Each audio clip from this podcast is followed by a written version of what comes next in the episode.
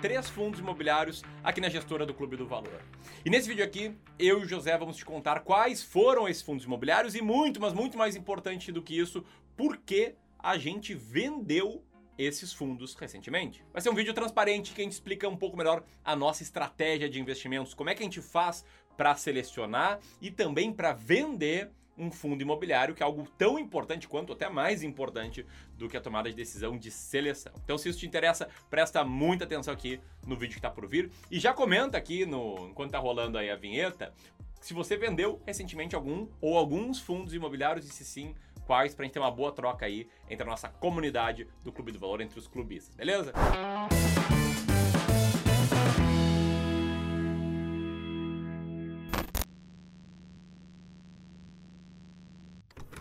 Você pode ter entrado nesse vídeo aqui se perguntando: pô, mas fundos imobiliários não eram investimentos de longo prazo, não era comprar e manter por um tempo, por exemplo? E a verdade é que eles são sim investimentos por longo prazo, mas isso não significa que a gente vai segurar eles para sempre ou por longos períodos de tempo. Fundos imobiliários são sim investimentos em renda variável e a gente sabe que investimentos em renda variável não dá para esperar grandes retornos no curto prazo, mas sim no longo prazo, em períodos em especial de mais de 5 anos. Então, qual a lógica que o José está tentando explicar, né? Que a gente só pensa em investir dinheiro em fundos imobiliários para resgatar longe, né? Para tirar esse dinheiro num prazo maior e de preferência bem maior do que cinco anos. Só que nesse meio do caminho, a gente toma decisões sim de trocar alguns fundos imobiliários que a gente tem por outros. É como basicamente se você fosse fazer uma viagem, sei lá, sai aqui do sul lá para Recife, e essa viagem tem uma conexão. Você para em São Paulo, troca de avião, faz alguns ajustes e segue aí a sua viagem. Então, basicamente isso né, que nos fez vender alguns fundos imobiliários. A gente não está reduzindo exposição em fundos imobiliários ou vendo que o mercado não está bom agora, que a Selic está alta. Nada disso. Por longo prazo, a gente continua acreditando e tem muitos motivos para isso de que é um excelente investimento. Exatamente. Isso que o Ramiro comentou. Essa analogia do, de trocar um voo e fazer uma conexão, ela funciona muito bem. Porque é exatamente isso que a gente está fazendo. A gente não está diminuindo a exposição fundos imobiliários, mas sim trocando de um para outro, trocando um fundo imobiliário que talvez tenha ficado mais caro, talvez não seja mais uma boa oportunidade, trocando por outro que tenha sim ali um bom potencial de retorno atrelado a ele. E aqui, que fique claro, o nosso racional não é um viés qualitativo, não é um viés subjetivo, mas sim uma estratégia de investimento em valor profundo, de deep value investing. Essa estratégia que a gente usa como base aqui no Clube do Valor. Isso faz com que a gente busque por ativos descontados, aqueles nos quais o mercado muitas vezes não acredita muito, mas que sim, seguem dando resultados. Então fala aí, Ramiro, qual que foi o primeiro fundo que a gente vendeu recentemente? Então, o primeiro fundo que a gente vendeu recentemente é o Fundo Imobiliário de Código CVBI11, também conhecido pelo nome VBI CRI fundo imobiliário. É um fundo imobiliário que atualmente tem uma relação de preço por valor patrimonial ali na faixa de 1,02, ou seja, esse fundo sendo negociado a 2% a mais do que o seu valor patrimonial e que está com uma mediana de dividend yield relativamente alta, né, de 1% ao mês. E como o nome do fundo indica, ele é um fundo de papel que investe majoritariamente em CRIs, em CRIs. Esse fundo ele foi vendido no dia 1 de novembro do ano de 2021 a gente adquiriu ele a um custo de R$ 97,56, vendemos a um custo de R$ 101,78. Isso aqui tá para ser bem transparente em relação à carteira de um cliente nosso, do nosso serviço de Wealth Management, que é o serviço em que a gente constrói uma carteira diversificada por longo prazo, contendo fundos imobiliários e outras classes de ativos, e a gente toma o controle da operação, sem que, é claro, nosso cliente uh, perca o controle, não sabe o que está acontecendo. A gente ficou com esse fundo aí por mais ou menos um ano em carteira e o rendimento por cota desse fundo imobiliário no período foi de R$ 13,86, o que nos gera esse seguinte resumo aqui. Nosso lucro na operação foi de 4,33%, porém, com os dividendos, esse lucro sobe para 18,53%, que foi acima do que a média do mercado de fundos imobiliários nesse período, mas é claro que não é a regra. A gente vai te explicar mais sobre isso, mas o principal aqui não é nem entender uh, qual é o fundo e os dados dele, mas sim por que, que a gente vendeu esse fundo imobiliário. O que, que nos fez tomar essa decisão? E o que nos fez tomar essa decisão é que esse fundo está na posição número 33 atualmente da estratégia S-Rank. E aí você me pergunta, cara, como assim? O que, que é S-Rank? Que história é essa? Vou passar a bola para o José para que ele conte um pouco mais da nossa estratégia de seleção de fundos imobiliários que nos dá clareza não só sobre quando comprar, mas também sobre quando vender. Então, José, diz aí, conta a história da S-Rank. Boa, Ramiro.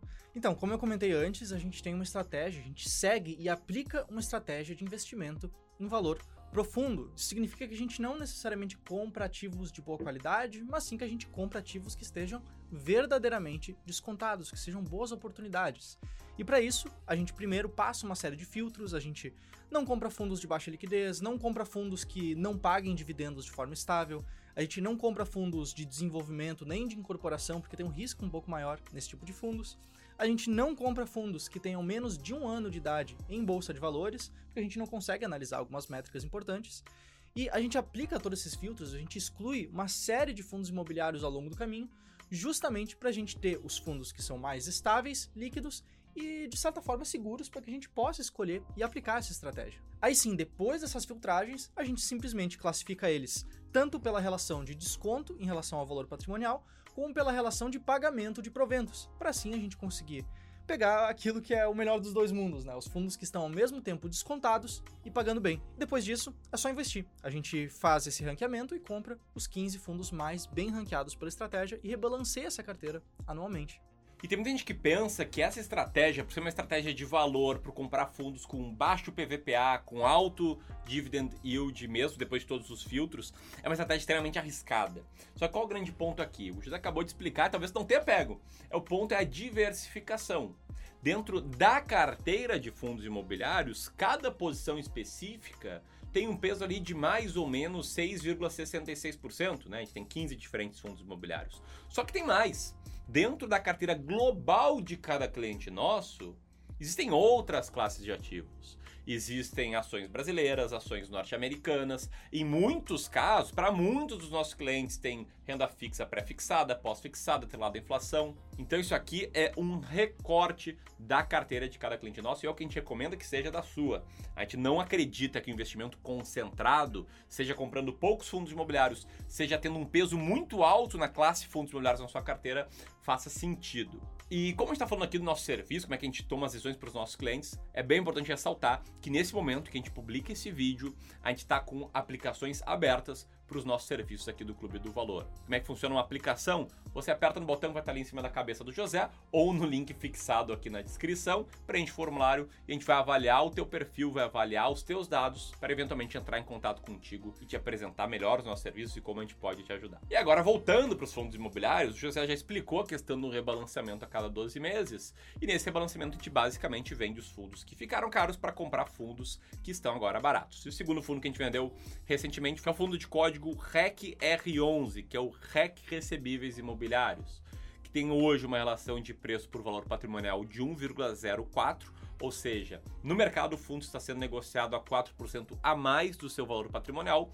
tem uma mediana de dividend yield de 1,11%, também mais alta do que a média, muito por conta de ser um fundo de papel que investe numa diversificada carteiras de CRIs. Lembrando que esses ativos, eles repassam a inflação acumulada do período, por isso esses fundos de papel atualmente estão com uma mediana de dividend yield maior do que a média. Esse fundo foi vendido no dia 1 de novembro de 2021. A gente comprou a um custo médio de aquisição de R$ 96,40, vendemos a R$ 100,09 e os dividendos totais por cota no período foram de 14 reais com 50 centavos, o que nos gera o seguinte resultado: em termos de valorização de cota, um ganho de 3,83%, em termos de valorização de cota com dividendos, um ganho de 18,87%.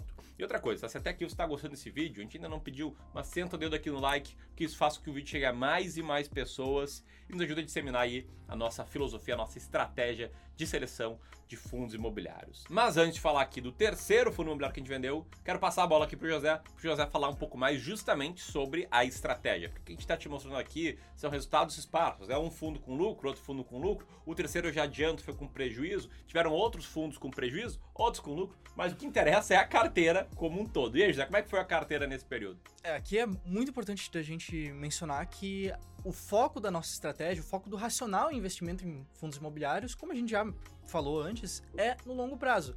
Mas não significa que a gente não possa trocar de mão. E eu talvez você esteja achando um pouco estranho a gente estar tá vendendo fundos, por exemplo, que estão pagando 1%, mais de 1% ao mês. Mas a realidade é que, pela nossa estratégia, a gente sabe que existem melhores oportunidades que foram identificadas pela S-Rank atualmente. Por isso a gente vendeu esses fundos e trocou de mão, a gente comprou outros fundos para substituir no lugar.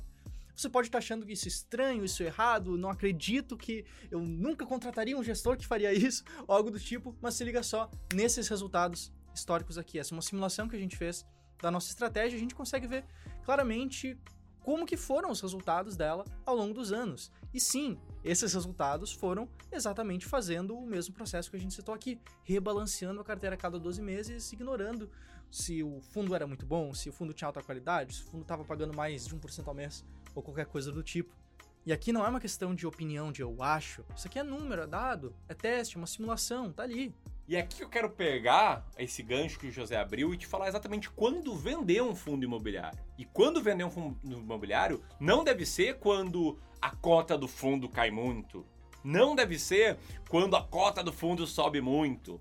Não deve ser quando tem notícias negativas sobre o fundo, quando aumentou a vacância, quando você faz uma análise sobre o setor e ele parece não ter tantos bons ventos chegando. E não tem que ser quando você se sente que tem que vender o fundo. Eu sinto aqui, esse fundo aqui tá me tirando sério, eu tenho que vender ele. Esse tipo de decisão não é, na nossa opinião, uma decisão inteligente, não é uma decisão embasada em fundamentos. Quando que a gente deve vender então um fundo imobiliário? É no período de rebalanceamento da sua carteira. Você tem que ter regras claras sobre quando comprar um fundo imobiliário e também sobre quando vender. O que a gente está falando aqui é que a gente monta uma carteira com os 15 fundos da estratégia Strength, 12 meses depois a gente faz o rebalanceamento. Se algum fundo caiu em muitas posições, como por exemplo que a gente citou aqui, foi para a posição número 33, a gente vende para comprar novos fundos imobiliários. Embora tenha mostrado aqui dois casos de lucro, a gente também vende com prejuízo, como foi o caso aqui do terceiro fundo imobiliário, que atualmente tem o preço por valor patrimonial de 0,81, ou seja, ele está descontado sobre essa métrica, tem uma mediana de dividend yield de 0,61% ao mês. É um fundo de fundos que a gente também vendeu no dia 1 de novembro. E nesse caso, a gente comprou esse fundo imobiliário pelo preço médio de R$ 89,31 e vendemos pelo preço de R$ 72,59. E mesmo a gente tendo recebido 9,95 reais aí dividendos por cota desse fundo imobiliário neste período em que a gente teve ele na carteira, Nesse fundo, a gente perdeu 18%, 18,72% considerando só a diferença da cota, mas é claro, considerando os dividendos, é essencial considerar os dividendos, a gente perdeu 7,58% nesse período. Esse fundo em questão que eu estou falando é o fundo CSHG Imobiliário Fund of Funds FI, ou fundo de código HGFF11. E o que a gente quis fazer aqui é colocar a cara a tapa e prestar um pouco conta sobre a nossa estratégia aqui, que eu sei tem muitas pessoas que seguem, tem muitos alunos nossos aqui assistindo esse vídeo e muitos clientes nossos também. Beleza? Se você gostou desse vídeo, te inscreve no canal, clica no sininho para receber mais vídeos de investimentos. A gente tenta publicar todos os dias. E você quer ir além, quer saber como você pode se tornar um cliente nosso no serviço de Wealth Management, o link vai estar aqui na tela final e vai estar também aqui fixado no primeiro comentário. Um grande abraço e até mais. Até mais.